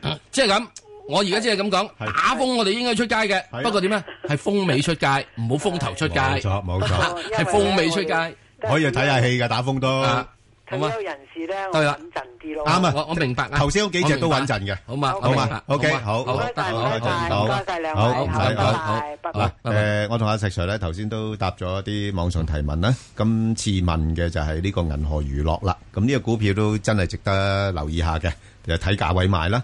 啊，即係如果有興趣嘅話咧，誒就可以上翻去香港電台公共事務組嘅 Facebook 度睇睇，咁同埋留言問你嘅心水股票。好，咁啊，繼續係好多股票要代答啦。咁好啦，呢只咧就係呢個二三二八財險啊，石 Sir，哇，嗯唉、由高位碌翻落嚟唔少嘢咯喎，係好少見到咁低位嘅喎，真係我都口水流埋啦。誒、對唔住，係誒，因為咧，誒、我都覺得啦，我仲要等耐少少，過咗六月之後先啦。哇，你好似你你過完三月，又要過六月落，過喂完，六我月原先過九三月我冇預住啊，特朗普會打貿易戰嘅喎。係咯，係咪啊？係咯佢突然之間，佢喺呢個之前，係啊佢佢係呢個係呢個大約呢兩個禮拜你-你-到。嗱，你-你講嗰幾樣啱啦。你話，唉，睇下嗰啲，誒，大陸嗰啲，係啊。誒，誒，保險公司有冇出事先啦。係啊。嚇，咁啊，果然啦，發生咗啦，係咪？嗱，然之後之後跟住咧，你完全你揾到咧，就係有整個銀保監出嚟啊嘛。係啊，搞掂咗啦。銀保監出嚟，銀保監出嚟之後，跟住點咧？所有呢個嗰啲嘢執返正啲嘢啦執翻正啲嘢，唔係啊準你叽叽格格啦嘛。誒，清理啲垃圾啦。清咗垃圾啊嘛，打誒誒郭樹清話要係啊打呢個影子啊，所以你一定要搞一樣嘢。所以你而家佢啱啱坐正，喂，佢琴日先，琴日先，你上個禮拜開完會，第一次開會，第一次新令咋，郭樹清以前做證監嘅時之中係一日一新證㗎，係啊，而家已經好 鬼收收手㗎啦。嗰陣時搞到都幾嚇嗱咁嘅時咧，你唔好講一日一新證啊，係一月一新證啊，都夠啊，都夠啊。你係咪要都有整排三個月做啊，嚟啊？係啊。咁我係咪要等等咧？係，好，咁啊，等到六月。嗱，我會覺得佢約莫應該會係點啊？係有機會，有機會係低一低過去呢個十誒十一蚊嗰邊嘅。哇，咁犀利。有冇會有咁機會離譜啊？嗱，即管即係唔知點啦，即係唔係十一蚊嘅時鐘，係你都啊你好去似到真係唔去十一蚊，你都去十二蚊啦啩？好似離譜少少啊，石 Sir。冇問跌得咁題㗎多。呢個唔係好多㗎佢咋曾經去到17蚊㗎喎。我知你諗下，跌-如果跌到落去十11一蚊嗰邊蚊，十一蚊係一九一七年一月份嘅價啊咋。我知，但係而家唔係差成咁啊嘛。嗱最主要就點啊哦而家嗰個市盈率得個七倍八倍，息率都有差唔多三厘幾四厘。我完全唔睇呢樣嘢嘅。哦，你又呢啲因又唔睇，因為我好驚啊，郭生咧。哦，即係會揦住嚟打，揸揸住嚟打， 變咗第二隻渣打。所以我一定要睇佢咧，就係你而家出咗第一個 order，係新官三把火啊！我睇燒 三把火先啦。 OK，好咁啊，好啦哦我。就咁睇，好嘛？我就對呢冇樣問嘢比題較啦保守些少。 OK，好啊，咁另外一隻呢，就係呢個，誒，3323啦。啊，我保保真嘢，我對所有保險股喺今年去到六月之前，我都保守少少。明白。好。好，咁啊，另外就係呢個中國建材啦，咁，誒，呢排大家就，唉，冇乜嘢啦，因為貿易戰呢，大家覺得，誒，都-都係，誒，買返啲內需股好啲啦，咁建材都係內需啦，嗯。係咪？嗯。咁所以就嗯。炒炒炒上嚟，咁加埋咧，佢最近公布咗啲業績又好啦，咁又有啲合併消息啊，咁樣樣。嗯咁啊，所以誒上到呢啲位，我又覺得就短線咧誒差唔多啦。嗯，啊要唞一唞啦。嗯，咁啊，暫時五十二周高位喺翻九個三啦。咁我相信佢未必能夠咁容易突破到住。咁啊，所以如果買嘅話咧，等佢回一回啦。咁回返到幾多啊回翻又唔會太多噶啦，呢啲股份咪都係回翻落去八蚊左緊啦嚇。八蚊係好嘛？好咁啊，另外一隻咧就係呢個誒啊好諗嘅呢建材啱㗎，八蚊到可以諗諗嘅。係啦，可以諗諗嘅。好咁，另外一隻咧就係呢個民生銀行一九八八啊，石 Sir。誒，第一件事，嗯，一定要明白一樣嘢，係民生銀行咧就有現在咧就有少少即係股權之爭嘅，由舊年爭到而家噶啦嚇，呢個樣咁樣。係啊。第二樣嘢咧，亦都會出現有樣嘢咧，就係點樣咧？就阿爺咧就話唔准搞咁多即係機機搞搞嘅嘢。嗯係民生銀行咧，相對咧係多啲機搞嘢嘅。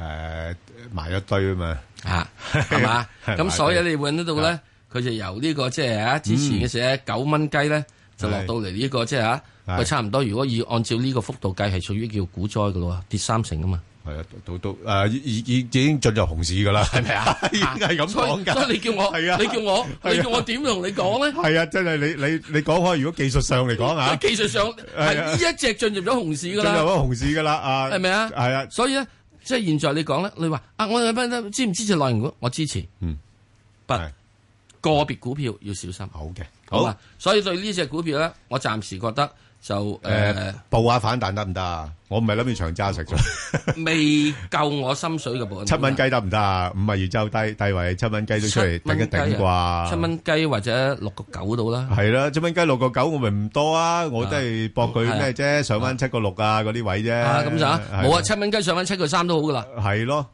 係好，好嘛，好嘅就，咁啦好咁啊。另外咧就誒一隻中遠啦，三五四 À, 啊，中遠件三咩啊？三五四啊，三五四，三五四係嚇，咁啊嗱，呢啲軟件股咧都係今年又係焦點炒作噶啦嚇，嗯所以都係一路係咁升上去。咁啊，不過就誒係可以睇好啲嘅，不過就誒誒始終落去到呢家呢個價位咧，就略為高咗啲啦。係啊我覺得誒可以等佢回一回先啦嚇。嗯如果係嘅話，有啲機會回翻最好落翻去六蚊邊啦，咁就可以考慮。不過而家就七蚊。誒七個三嗰邊五十二周高位咧，應該係有一個阻力啦。咁變咗向上嘅水位唔係太多，咁啊，所以諗一諗先。咁另外一隻咧就係呢個中國通訊五五二啊，石 Sir 五五五二啊，五五二。喂，呢啲穩唔穩陣啊？Ừ. 喂，都都有四厘幾息喎，冇乜問題嘅，市盈率得呢嗰啲嘢九倍通喎常啊，係啊。佢資訊服務呢啲嘢始終仲係有係啊呢啲即係有啲嘢嘅，又又話五 G à, 啊嗰啲咁嘅嘢係咪？係嗰啲嚟，咁我覺得佢而家開始慢慢就屬於已經即係誒、呃完成一個短期低位，係會開始上探咧，大致上係呢個去呢個四個八啦咁嗰啲位嘅。好啊，有機會啫。咁啊，下面我覺得你守住四個二咯。好啊，你而家你你呢個四個四啫嘛，兩毫子，我搏你上面有四毫子。好啊，咁啊，另外一隻呢我係咁就搏㗎咋。咁咁係股票係咁搏嘅啫，係啊，呢呢啲又唔係話 即係兩毫搏四毫係啊咁嚇，咁啊直播佬有得搏啊嘛。哇，咁兩毫搏四毫又幾犀利喎。 係咁多嘅啫。好，咁啊，另外一隻就係一二九九啦，友邦啦，咁都穩陣嘅呢啲股票。不過誒波幅啦嚇，咁暫時就七十蚊係比較大嘅阻力啦。咁如果你話诶、去到呢啲位，咁可以試下低少少先諗啦。譬如六啊四度，我覺得係可以直搏嘅，啊，即係進可攻退可守啦。如果買咗再跌嘅，咪揸住。如果好彩嘅上量挨近七十蚊，又可以放咗佢。好，另外一隻咧就聽眾好關心嘅咧，就係、呢個四環醫藥啊，唉、又碌翻落嚟啦，石 Sir。點算？冇啊！我不嬲都話呢啲人係高手雲集。但但係今年炒醫藥股啊，石 Sir 啊唔得㗎，唔得㗎，唔係隻隻都得㗎。唔係，即係我知我講俾你知嗰啲，我話我支持內銀股，即係有啲內銀股我唔支持唔落㗎咧。啊，頭先你講咗隻啦，已經係咪啊？係啊。咁你而家呢四環醫藥嗰啲，我哋成話啲人係高手雲集，話明俾你知咩？四環都係有。咁我可唔可以扮下高手入場得唔得咧？你扮啦，我我完全， 我完全，我對呢樣嘢我係完全係，哦我自命係冇能力嘅。你好少咁謙卑喎，石 Sir。我對好多，我對好多股票好謙卑嘅。係。特咁別呢啲高手嘅股票。咁呢樣真係要好留心 喎如果咁樣我好講早已法話俾你知要留心㗎啦。 OK，好。呢幾年都話要留心㗎啦。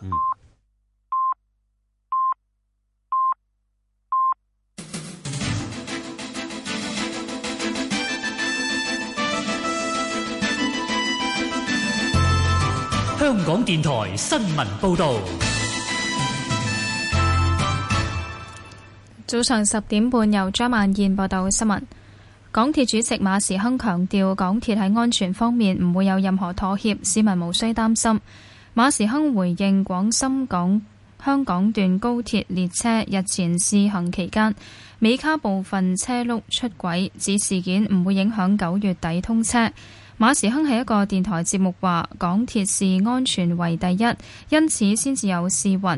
高鐵試運期六個月，比一般港鐵列車試運三個月長。佢話喺第三日試運後，發現問題係好事，有關方面會繼續深入調查，有結果一定會向政府匯報，一切喺陽光下進行。港區全國人大代表葉國謙認為，特區政府譴責港大法律學系副教授戴耀廷同《基本法》廿三條立法並冇直接關係。葉國謙話：特區政府根本要就廿三條立法，政府應該考慮點樣消除市民有關嘅壞印象。戴耀廷早前喺台灣一個論壇提出中國反專制成功後，要成立民主國家，有人民自決，各族到時可以考慮成為獨立國家或聯邦。葉國謙喺本台節目話：戴耀廷係學者，亦係社會運動者同佔中發起人。佢喺一個被視為五毒嘅論壇發表言論，即使事後話唔支持港獨，亦要觀其行。觀塘道近創紀之城一幅棚架搖搖欲墜，當局要封鎖觀塘道往旺角方向兩條行車線，以便處理。警方朝早接近七點接報，有問題嘅棚架面積一百平方米。美國南加州一名男子懷疑喺一間商店放置炸彈被捕，警方相信疑犯同恐怖或犯罪組織冇關聯，暫時未知佢嘅犯案動機。事發距離洛杉磯市七十二公里嘅加州安大略市。警方指四十九歲疑犯喺商店內放置兩個爆炸裝置，爆炸時燒着附近嘅貨品，商店員工迅速將火救熄，無人受傷。疑犯當場被捕，警方喺佢嘅車入面揾到相信係用嚟製造涉案炸彈嘅物質。涉案男子將喺下星期出庭應訊，除咗引爆爆炸裝置罪名，佢亦被控縱火同管有爆炸品罪。天氣方面，本港今日多雲，非常乾燥。下晝部分時間天色明朗，吹清勁至強風程度北風，高地間中吹烈風，稍後風勢緩和。展望聽日天晴，非常乾燥，朝早清涼，稍後隨後兩三日氣温逐漸回升。紅色火災危險警告同強烈季候風信號生效。而家氣温十八度，相對濕度百分之四十四。香港電台新聞簡報完畢。交通消息直擊報道。小型呢，首先講翻啲封路啦，咁就係因為有危險棚架，觀塘道去旺角方向近住創紀之城第二期嘅一二線呢係暫時封閉㗎。咁另外呢，有三十三條巴士路線受到影響呢，需要改道行駛。咁就係因為有危險棚架，觀塘道去旺角方向近住創紀之城二期嘅第一二線呢係仍然封閉，有三十三條受影響嘅巴士路線呢需要改道行駛，乘客呢，請你特別留意啦。咁另外呢，因為有路面維修，窩打老道去沙田方向近住雅息士道嘅慢線呢係暫時封閉，影響到呢而家一帶呢都係車多噶，龍尾排到接近太子道西。咁就係受路面維修影響，窩打老道去沙田方向近住雅息士道嘅慢線係暫時封閉，龍尾呢排到接近太子道西。咁另外咧，為咗配合香港大球場舉行嘅欖球賽事，而家咧銅鑼灣加路連山道、希慎道部分嘅利園山道咧係臨時封閉㗎。咁受影響嘅巴士啦同埋專線小巴路線都係需要改道行駛，影響到現時咧東苑道一帶啦都係車多繁忙，駕駛人士記得留意住現場嘅指示啦。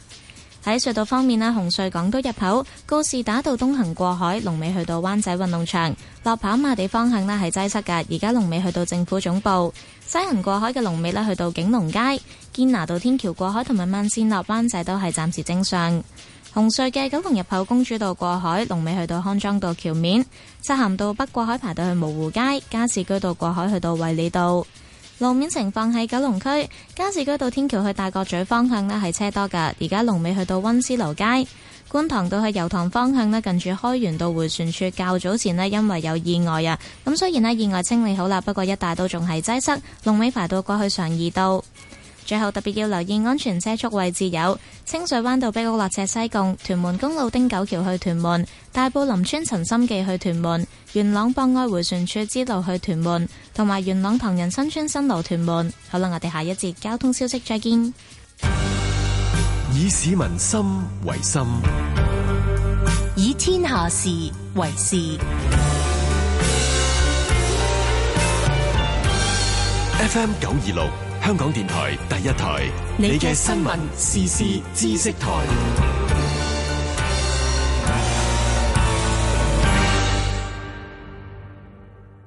每逢雙數月星期二嘅大城小事，有岑浩軒為你帶嚟發生喺沖繩嘅小故事。琉球即係沖繩啦，一路以嚟都係一個貿易國，佢亦都有一個叫萬國津梁嘅美譽啦。咁所以咧，呢個其實係沖繩同埋中國一個絕對嘅文化優勢嚟嘅。好多時候日本嘅貨物咧都會經由沖繩島咧先至去運去其他地方，中國亦都係其中一集嘅目的地嚟嘅。星期一至五晚十點七，香港電台第一台《大城小事》。福建計劃喺二零一八年四月一號推出，六十五歲或以上合資格嘅香港長者住喺福建都攞到高齡津貼。移居咗福建嘅合資格長者喺二零一九年三月三十一號或之前申請，係唔使先返香港住滿一年。只要填妥表格，加埋證明文件副本，寄去社會福利署等約見就得。查詢可以打三一零五三二六六。中國生活百科。初步發展都有成八十個香港迪士尼咁大嘅雄安新區，基建同企業都開始落地，但物價同樓價就開始暴漲喎。中央要點做先可以平衡到發展同當地居民嘅利益呢？我係張鳳平，中國點點點知多一點點。香港電台第一台，星期一至五下晝三點，中國點點點聽得到嘅中國生活雜誌。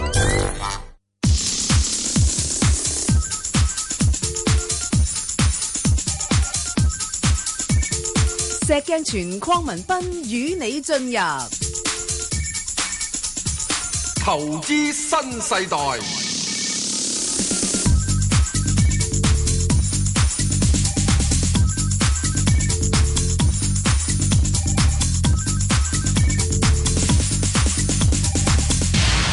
好，翻嚟啊外匯啦，咁啊今日請嚟咧就交通銀行香港分行高級經濟及策略師咧梁志倫兄，阿梁兄，係早晨，早晨，早晨，嗱咁誒嗱貿易戰情況底下，你睇嗰個美金會點樣反應咧？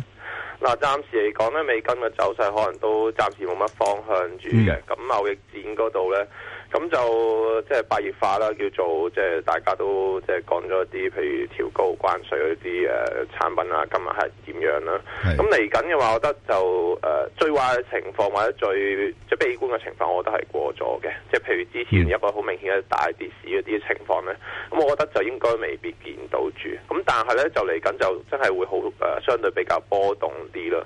咁就誒、呃我覺得就成件事發展就最後就大家就會傾啦，有個講數啦，可能講幾個月啦，咁最後可能係雙方都有啲叫做有個誒、呃即係採取某啲措施啦，或者特別係中國方面啦。咁、暫時就我覺得就波動市嘅情況就會相對會持續啦。咁特別係見到美國方面，特朗普啊相對比較強硬好多啦，好明顯，特別係 Twitter 度講嘢。咁啲、官員咧就放啲風就話，即係想誒、呃冷卻翻個市場憂慮啦。譬如講翻話就都係想願意做個談判嘅咁樣。咁我覺得呢個情況都會繼續咯，咁就會令到成個市況就相對比較波動咯。咁就對美元嚟講，其實你睇翻成件事發展嚟講，其實對美元個影響或者成個匯市影響個誒都唔係話太大啫，可能叫做多一 yen 個影響就相對比較高啲。咁就咁嘅情況，我覺得多誒、呃美元嘅走勢都係相對會比較缺乏方向啲嘅。咁誒、呃基本面嗰方面，尋日就出咗啲就業數據啦，咁就誒諗翻 payroll 啦，即係非農職位增長就差過市場預期啦，十萬份左右啦。咁但係我又覺得唔好話即係聚焦。誒、純粹一個月嘅數據咯，咁如果你話哇拉勻翻即係誒、第一季頭三個月嘅話，其實每個月個非農職位增長都大約有十八萬份，其實都唔差嘅呢個數字。咁就誒、呃、個薪金增長二點七個 percent 啦，其實都係誒同市場預期一樣啦，都係一個比較穩定嘅狀態啦。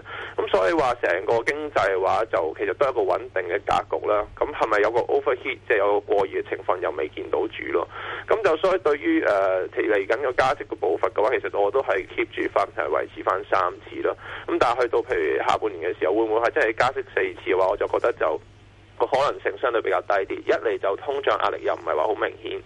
見到油價誒、呃即係譬如都係即係 cap 住咗落七蚊上唔到啦，咁薪金增長都係一個穩定狀態，樓市嘅樓價創嘅按年增長其實都稍為有少少放緩添，咁所以就通脹壓力唔係好明顯，咁就同埋個市況都相對比較波動嘅話，其實我又覺得聯儲局冇必要話加第四次息，咁所以就成個格局就誒、呃加息我都係 keep 住三次嘅預期啦，咁美元嚟講走勢，我覺得都係一個。誒、呃相對比較橫行啲嘅格局啲，咁但係又唔會暫時，我覺得都係相對誒、即係傾向硬淨啲咯。咁上邊可能睇翻九一啊款啲水平啦，咁上下邊都係睇翻八九款啲水平咁樣咯。 OK，咁都唔係一個好大嘅波動範圍啦。咁不如我哋講下，誒，個別嘅外幣呢，譬如好似歐元咁呢，咁而家喺呢啲水平，你有咩建議俾我哋呢？暫時嚟講，我覺得歐元可以即係短線都一個，即係可能跟翻美元嘅一個橫行格局主線啦。咁就誒、呃基本面嗰方面，你其實就睇到有些少叫做放緩啦，增長有少少放緩，即係特別見到個 P M I 數值由之前高位有個回落情況出現。咁但係都係高過五十嘅，咁其實都係反映翻嚟緊經濟增長。係穩定增長，但個增速可能有個放緩。咁、某程度上可能反映翻上年個即係始終個基數唔同咗啦。咁啊基數高咗，咁啊令到個增速稍微放緩啦。咁另外一樣嘢就通脹方面咧，其實都見到個通脹咧就誒講緊係二零一七年咧，其實誒兩個 percent 左右，依家就個增長慢慢跌到一點四個 percent 啦。咁見油價依家又冇乜話個上升動力唔喺度，即係未見到住嘅話，其實個通脹壓力都唔係好明顯。就咁嘅情況之下咧，其實即係歐洲央行。誒、呃個個係咪有咁需要有個咁大力度進行個收水咧？咁其實有個疑問喺度。即係我最即係我就覺得咧，最終可能都係會今年就可能會做一啲動作，可能停 QE。咁但係個步伐可能都會更加慢，可能就會即係斬幾次嚟做咁樣咯。咁就歐元嚟講，我覺得暫時誒、呃上半年可能都有一個橫行格局為主。咁因為炒停 QE，我覺得去翻第三季先至真係會開始有個炒作喺度。咁暫時嚟講。又冇乜大方向，咁政治嗰方面又冇乜大選舉出現，咁暫時都係一點二啊、一點二四附近啲水平做翻上落咁樣咯。 OK，咁啊，英鎊有咩範圍上落呢？英鎊嘅話，其實我就相對比較睇好啲嘅，喺年中之前，咁就兩個原因啦，咁就加息預期啦，我都預期翻年中之前會做翻加息嘅，因為始終個通脹都係比較高，雖然就即係比之前有大約係三個 percent 啦，咁就叫做放慢到二點七個 percent，咁但係即係比起兩個 percent 目標，都係一個比較高嘅水平。呃誒、通脹長期 keep 住咁高，其實對於個消費啦、經濟啦，其實都係一個負面影響啦。咁所以就覺得都要做翻啲嘢，撳低翻通脹啦。咁另外一樣嘢就係、誒、Brexit 呃即係脱歐嗰個談判方面啦。咁就早前就達成咗一個誒過渡性協議嘅話，其實我覺得就。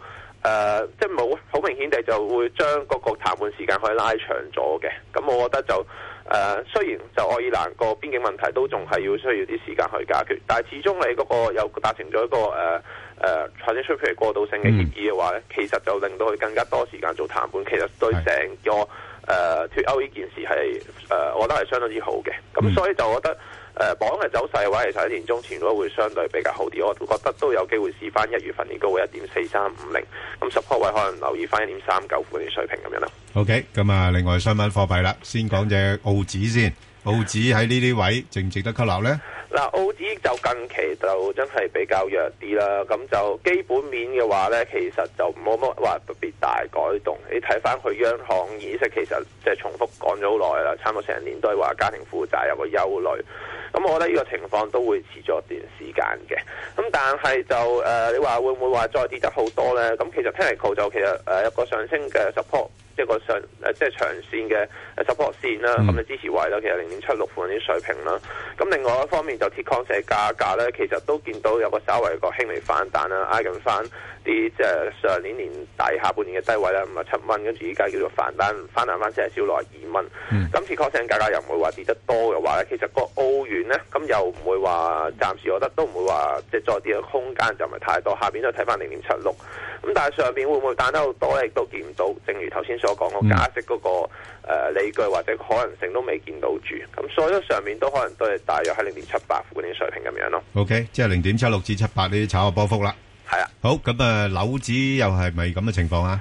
樓指嘅話，其實就都係誒、呃即係加息嘅理據都係見唔到啦。咁、都係重複翻個通脹係相對比較低啦。咁的而且確都係低，亦都見唔到會有明顯嘅改善。都預期翻，就算係去到今年年底話，其實都可能都係一個比較偏低嘅水平添嘅。咁就所以就話加息嘅理據就見見唔到啦。咁誒、呃、經濟面係繼續都係相對比較穩定增長嘅，咁同埋都要留意翻，始終紐西蘭都係相對比較細國家啦。咁其實佢就好難話要做到話誒、呃即係澳洲唔加息我就自己走去加息，因為始終因為會令到個貨幣有個明顯嘅上升嘅話咧，其實對於某人嚟講都係一個誒、呃、負面影響喺度。咁另外奶價方面咧，又冇話特別大方向啦，一個比較橫行嘅狀態。咁就所以都係一個誒、呃即係上落格局啦，零點七一至零點七三啦。不過我覺得走勢嚟講，就可能就會比誒、呃澳元弱啲嘅。嗯咁、因為始終個 technical 方面都唔係話特別好啦，都係誒喺零點七三附近啲水平都有個明顯嘅阻力喺度啦。咁 OK，再即係，加上嗯，即係兩-兩者嚟講呢，你就比較上寧願低位吸呢個澳紙比較穩陣啲，係咪？係啦，係啦，係啦。嗯，好。咁另外加紙呢，誒，又值唔值得考慮呢？嗱，加指其實如果你話對比誒、呃商品貨幣比嚟講咧，咁、我就覺得係三隻之中係相對最硬淨嗰只嘅。咁就就係數據係琴日做得好理想下啦。咁誒、呃無論係啲新誒呃即係就職位增長啦，咁做得非常之強勁啦，三點二萬份，三點二啦，三點二萬份啦，咁就高過市場預期啦。咁特別係大部分都係嚟自個全職全職嘅職位啦。咁另外就誒、呃、個北美自由貿易協定嘅談判啦，咁就特朗普就想話呢一兩個禮拜就出到嚟啦。咁其實我都覺得係需要即係盡快有啲成果要出現嘅，因為好大嘅原因係因為墨西哥方面咧，七月份就有一個大選，今月份就要開始啲選舉工程嘅話咧，咁其實就。即係要有啲協議達成，即係至少都有啲嘢框架協議出到嚟嘅話咧，咁就應該要盡快喺呢個月要出到咯。咁就成個事情就對加元嚟講有翻支持，不過就始終就美元就硬淨啦，同埋油價都係相對比較偏弱翻些少，cap 住咗六十七蚊嘅話咧，咁就加元升又唔會話升得特別多啦。咁就誒、呃、多 cap 就暫時我覺得一點三一附近就應該做咗個頂噶啦。咁依家暫時就 t r a i n 睇翻一點二六至一點三零款啲位置咯。 OK，咁啊，另外呢個yen呢，yen好似又稍為弱返啲咁多，咁係咪呢個時候值得吸納呢？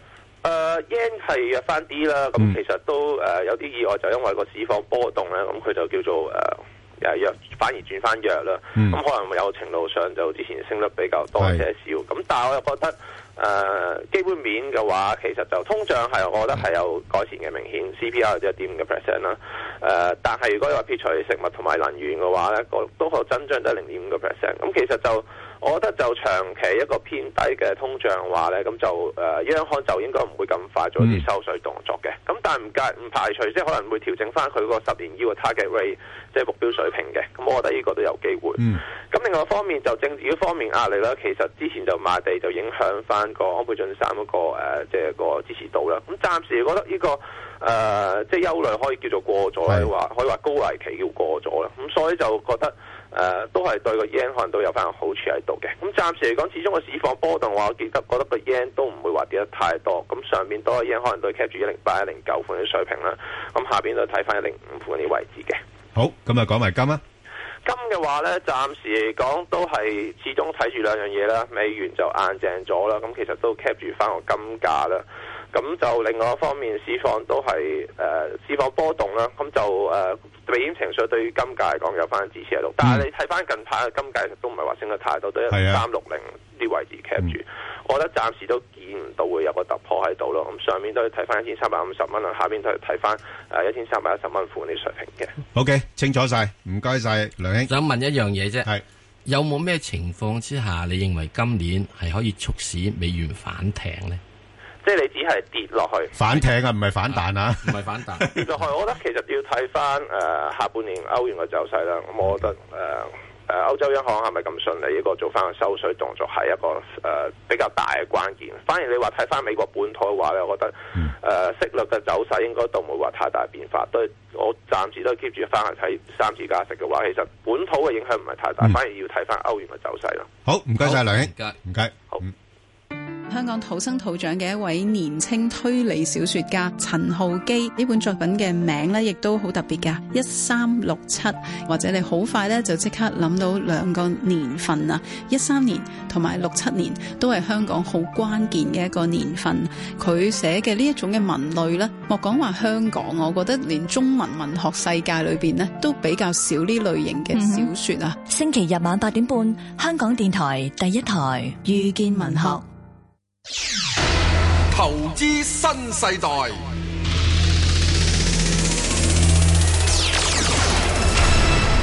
好啦，咁啊，講到中美貿易戰嘅話呢，咁我哋請嚟，呃，中國問題專家啦，啊，珠海學院一帶一路研究所嘅所長，啊，陳文雄兄。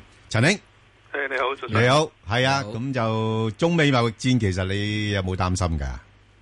我諗唔使擔心啦，啊基本上係喺度噶啦，喺度意思就係中美誒啊誒個矛盾係只會誒越嚟越嚴重嘅。係就係問題就用咩方法誒用咩嘅程度嚟表現出嚟啫。嗯，咁你認為即係現在呢個表現方法係誒嗰個程度係嚴重，因為唔嚴重，只不過仲係即係頭盤，係去到主菜我諗而尾家啱啱啦開，始啊，一啱開始係因為誒誒，我諗美國嘅估唔到咧，中國反應咁強啊硬，係咯甚至有所準備啦嗯。其實情況就係同以前九十年代誒美國制裁中國嘅時候咧，係啱啱相反嘅。理由就係中國實力好強，同埋咧中國會睇到咧喺誒美國而家嘅情況度咧，你對佢唔強硬咧，佢一定欺負你嘅。嗯，如果咁係咯，嗱，咁如果係咁嘅話，你認為中國現在跟住下一啲以後嘅話，咁你即係嗱，我而家俾你咁講，好多人認為。誒呢啲都係即係耍下手段啫，到時都係係咯啊埋台底傾掂佢噶啦。咁你認為會係是還是不是咧？我諗本來誒早一段時候誒留學咧去美國咧，其實希望咧係解決問題嘅，嗯但係美國唔聽咧誒，即係出咗咁多嘅貿易嘅制裁嘅方法咧，就咧嗯中國只能夠咧係應對，而事實上咧誒、呃、對美國嚟講啊，而家就係選擇就係一係讓步，一係一係堅持落去。啊咦中你話咧已經係美國清楚啦，咁唔係中國，好多人都講係中國讓步嘅喎。中國點樣讓步啫？因為中國唔需要讓步啊。點解唔中唔中意冇咁硬？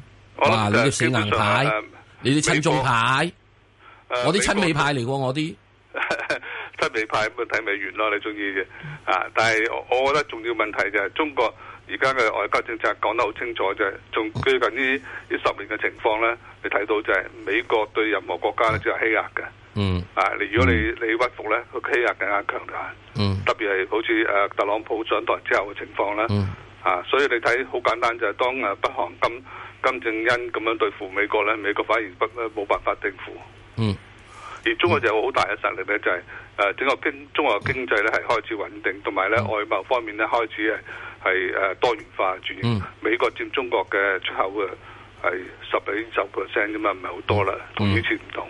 嗯，咁你認為如果咁嘅話，中國強硬落去，咁即係呢輪一打硬喎，打硬嘅之後將會係點我諗情唔況會？嘅，誒，因為美國就算係美國特朗普誒、呃、組織嘅班子，全部都係係好戰嘅，係係右派啊。嗯但係問題就係、呃美國個個個政治始終係金權政治，嗯好多集團利益喺度，所以嗯最近你睇到誒、呃、貿易戰一開一開咧，誒、美國嘅華爾街就反應好強烈啦。嗯。而中國誒、呃點名嘅誒、呃、會對付嘅美國農產品嘅嘅出口咧，誒、就佢哋喺美國內部咧已經開始有不同嘅意見啦。嗯所以我我會覺得就係中國情況同美國唔同，美國咧誒、呃即使誒、呃特朗普或者係誒佢所謂嘅誒、呃建制精英點強咧，佢內部有分歧嘅，內部有不同嘅利益嘅集團喺度嘅。但中國暫時嚟講咧，就特別係喺誒修憲之後咧，我諗習近平嘅整個政府班子咧係統一嘅。嗯嗯。所以兩方面嘅對抗之下咧，可能就係情況就係美國咧係內部誒斷陣據咧，係可能咧係對中國會妥協，但嗯係唔等於咧美國長遠咧係對中國咧係放棄嗯嘅，一直都係會針對嘅。但係啊啊啊啊陳兄啊，就頭先你講到啦，中國比較簡單啲啦吓，即係即係強權政治啦。咁但係問題而家美國其實都好強權政治嘅喎，尤其是啊特總統咧個人都幾我行我素嘅喎。咁啊咁佢大隻老虎嚟噶嘛，佢成日轉面噶嘛。係嘛？ 你你估係咁樣？嗯啊，因為佢基本上冇咁實力嘅，美國經濟係係唔穩定嘅，而啊家誒誒靠咧靠美元，嗯，誒、美元嘅強盛咧係吸引咧係資金嚟撐住美國股市，嗯，而單時如果要美國真係要調整咧，減少呢個貿易赤字嘅時候咧。誒、要佢內部嘅嘅投資增加咧，係唔係短時間可以做到？嗯甚至咧，因為美國成本貴咧，亦未必會做到，反而咧係會引成咧係內部嘅誒、通貨膨脹啊，或者其他嘅誒嗯嘅糾紛。所以美國誒喺而家嘅處理方法咧，就佢唔肯咧係進行呢個結構調整，因為政治問題，啊係所以佢只能夠欺壓人哋咯。人哋欺壓欺壓唔到嘅時候咧，反而反彈嘅時候咧，佢就喺內部嘅矛盾咧，係會逼使佢哋早慢讓步嘅。 OK，咁嗱，阿阿陳，就如果以你自己嘅研判啦，咁你估計即即係當好似一個編劇咁樣樣咧，你估今次呢個中美貿易戰咧，可能將來個發展嘅方向會係點樣樣，或者誒誒誒雙方面喺邊一啲範圍裏邊做出一啲嘅妥協啊，或者一啲嘅措施去回應咧？我諗誒、呃、貿易戰係一個方面啊，但係金融啊，乃至到政治軍事方面咧，都會誒誒、呃、陸續有上演嘅。呃係誒、關鍵就係一個全方位嘅中美嘅矛盾。啊，譬如話誒，美國特朗普可能係今次咧係誒貿易戰度做啲功夫，誒、到時退步咧又再第另一方面做啲功夫，嗯而美國喺軍事上咧始終咧希望咧壓迫嘅中國嘅。嗯啊，所以我會睇到就係誒而家好清楚情況就係、誒、中國已經堅持啦，特別係從誒敍利亞例子同埋北韓例子咧，中國唔讓步咧，反而就有利嗯啊。而中國嘅內部搞好咧，同埋喺一帶一路嘅發展咧，係可以立立於不敗之道嘅。嗯咁啊、對美國嘅嘅嘅衝擊咧，中國會咧係希望咧係誒嘅談判解決，從而咧爭取更加多和平發展嘅機會。啊，反過嚟咧，如果和平發展嘅時候咧，美國更加蝕底嘅。嗯啊，最終咧爭取呢個時間，但係你爭取唔到嘅時候咧，誒、硬拼咧，誒中國都唔會點大損失，啊反而硬拼之下咧，美國內部咧係唔會咁強硬嘅。特朗普嘅喺選舉中佢係唔係唔係以多數票贏出啊嘛，嗯所以即使共和黨，即使美國政治內部咧，誒佢、都唔係穩定嘅。 OK，嗱，如果咁樣講咧，從我哋嘅投資角度去考慮嘅話咧，誒、其實係誒、出嚟嘅結果，將來會唔會都好有破壞性咧？兩個方面，一個方面咧，中國嘅經濟嘅同埋誒外貿咧個重心係轉向啦。美國已經基本上已經做緊㗎啦，只不過加快嘅轉向，就同美國都咧轉到其他地方。啊，第二咧就係誒呃個衝擊就肯定有㗎啦。啊但係最主要就係睇資產嘅泡沫方面影響。嗯。